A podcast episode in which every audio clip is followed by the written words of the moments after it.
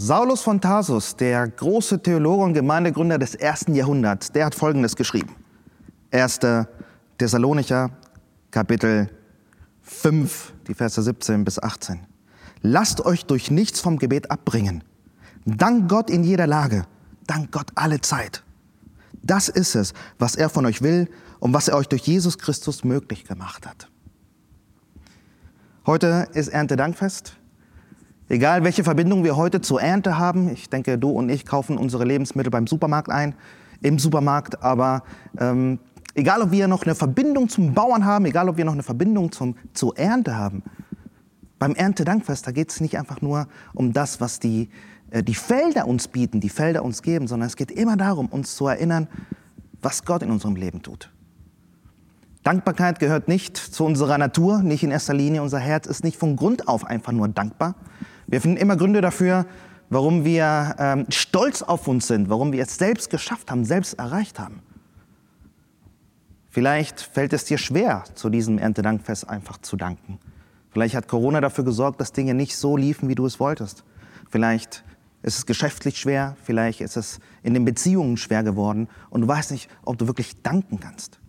Dennoch, die Bibel, das Neue Testament, das Erntedankfest das ruft uns immer wieder dazu auf. Zumindest einmal im Jahr ruft es uns dazu auf, dankbar zu sein, Dankbarkeit auszudrücken.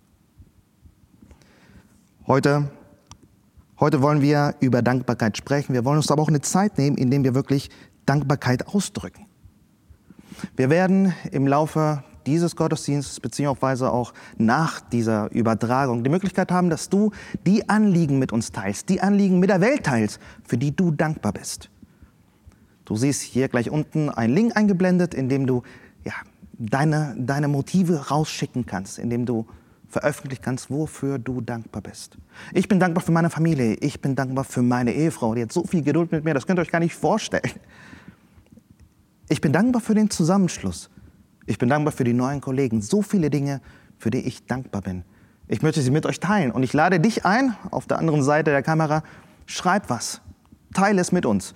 Wofür bist du dankbar?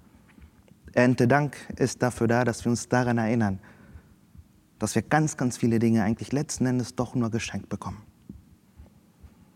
Wofür bist du dankbar? Bist du ein dankbarer oder ein undankbarer Typ. Vielleicht, vielleicht sollte ich nicht dich fragen, vielleicht sollte ich deine Ehefrau fragen, ich sollte vielleicht deine Kinder fragen, deinen Freund oder deine Freundin. Bist du ein dankbarer oder ein undankbarer Typ? Wenn es etwas gibt, was schwer ist, dann ist es, ja, dann ist es wirklich anzuerkennen, dass wir vielleicht undankbar sind.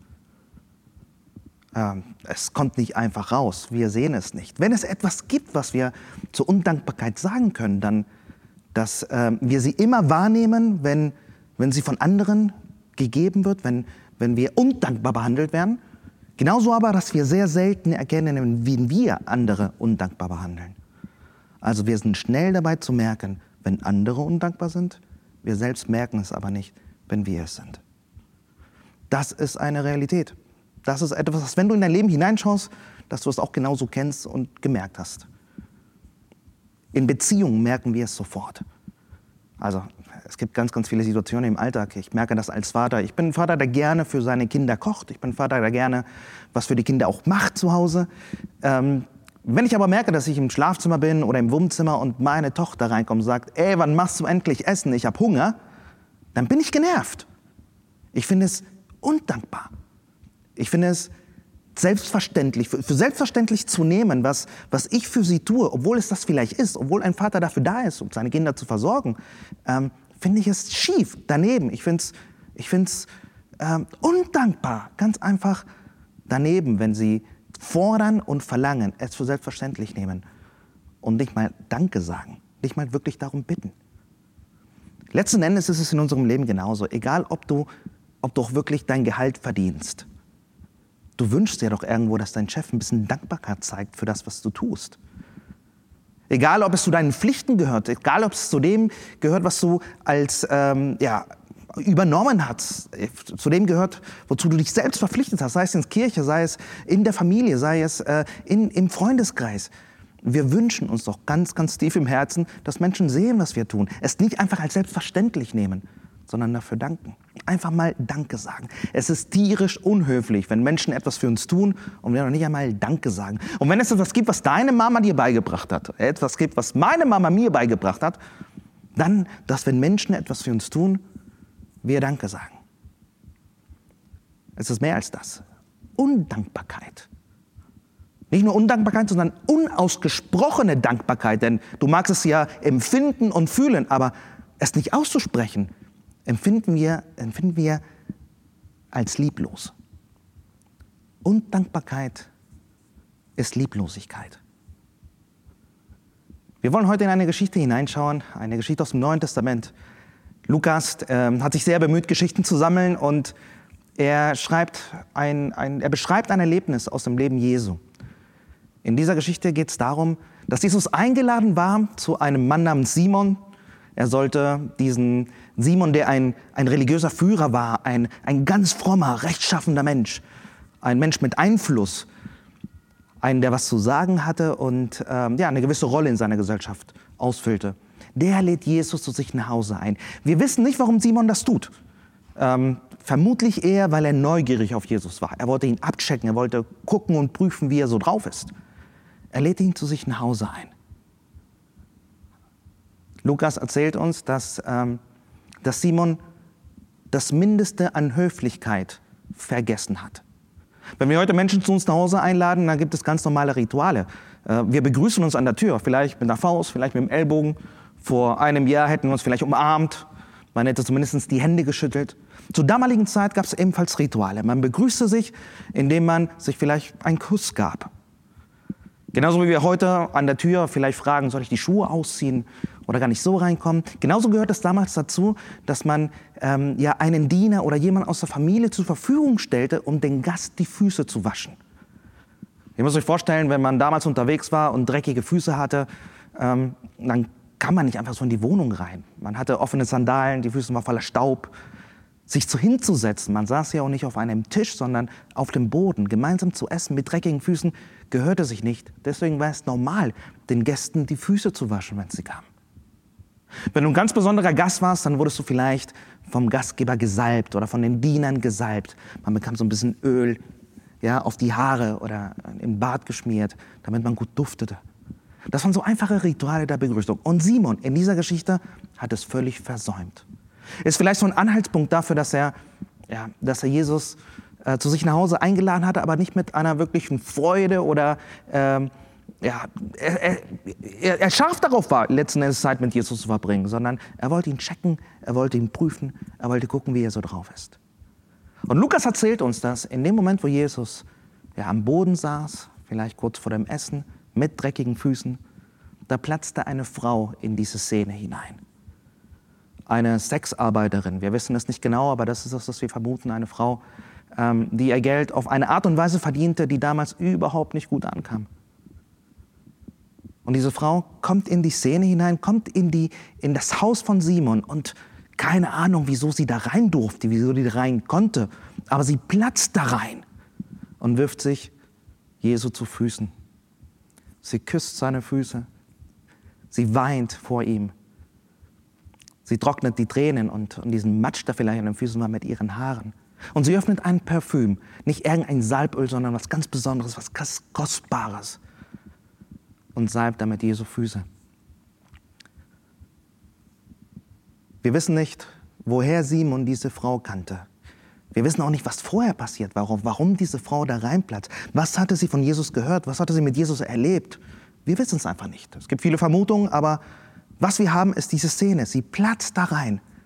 Und Simon sieht das und es war ihm wahrscheinlich im Gesicht anzuerkennen, dass er sich geekelt hat.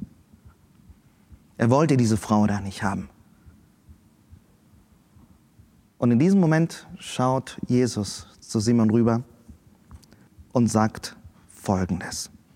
Simon, zwei Männer hatten Schulden bei einem Geldverleiher. Der eine schuldete ihnen 500 Denare und der andere 50. Keiner der beiden konnte seine Schuld zurückzahlen. Da erließ er sie ihnen. Was meinst du? Welcher von den beiden wird ihm gegenüber wohl eine größere Dankbarkeit empfinden? Ich weiß nicht, ob Jesus einfach nur im Ausdruck von Simons Gesicht gemerkt hat, was, was er fühlte und was er dachte.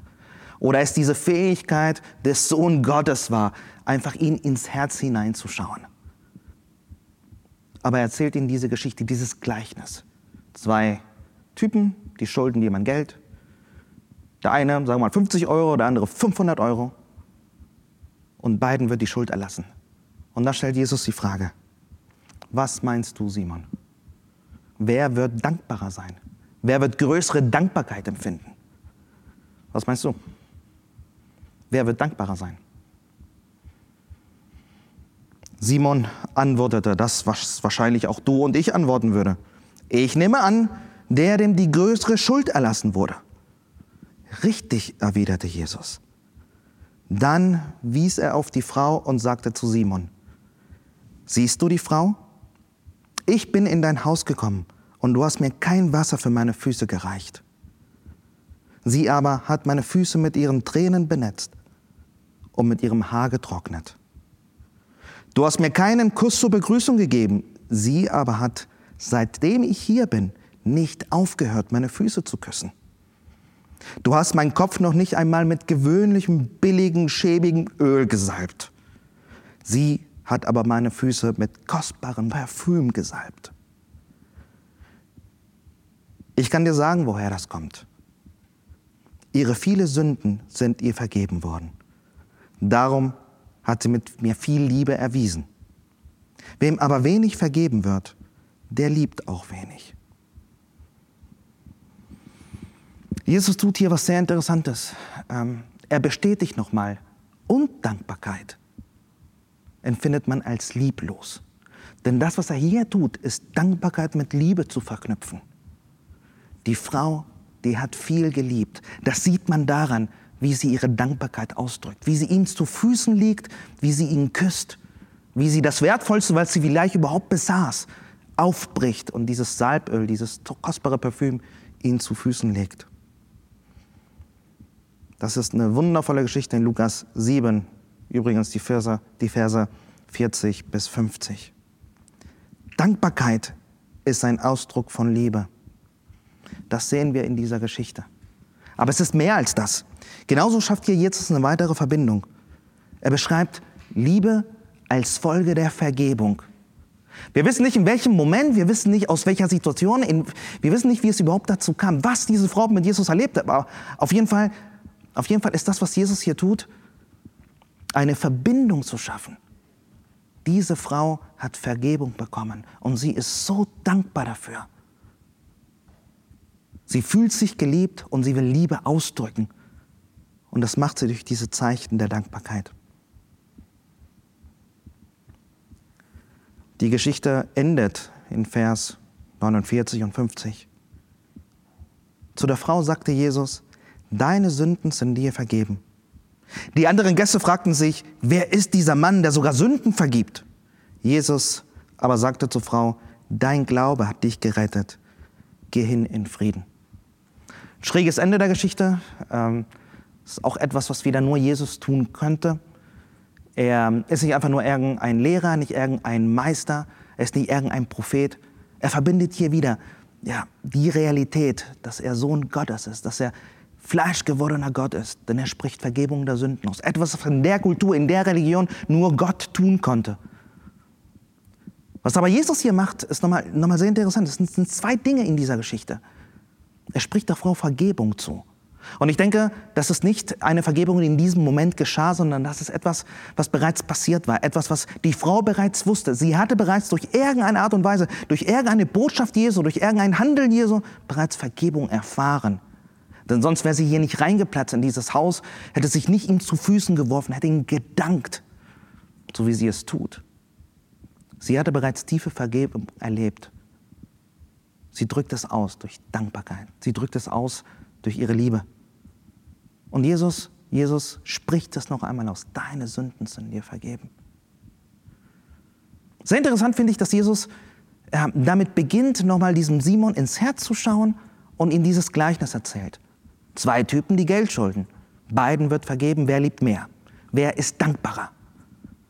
Und wisst ihr, es ist schon erstaunlich, was Jesus hier überhaupt getan hat. Er sitzt an einem Tisch, da sitzt dieser religiöse Anführer, dieser frommer, ähm, dieser guter Mensch und da sitzt diese, diese Sexarbeiterin, vor der sich alle ekeln. Ein schlechter Mensch. Jesus sitzt am Tisch mit diesen beiden.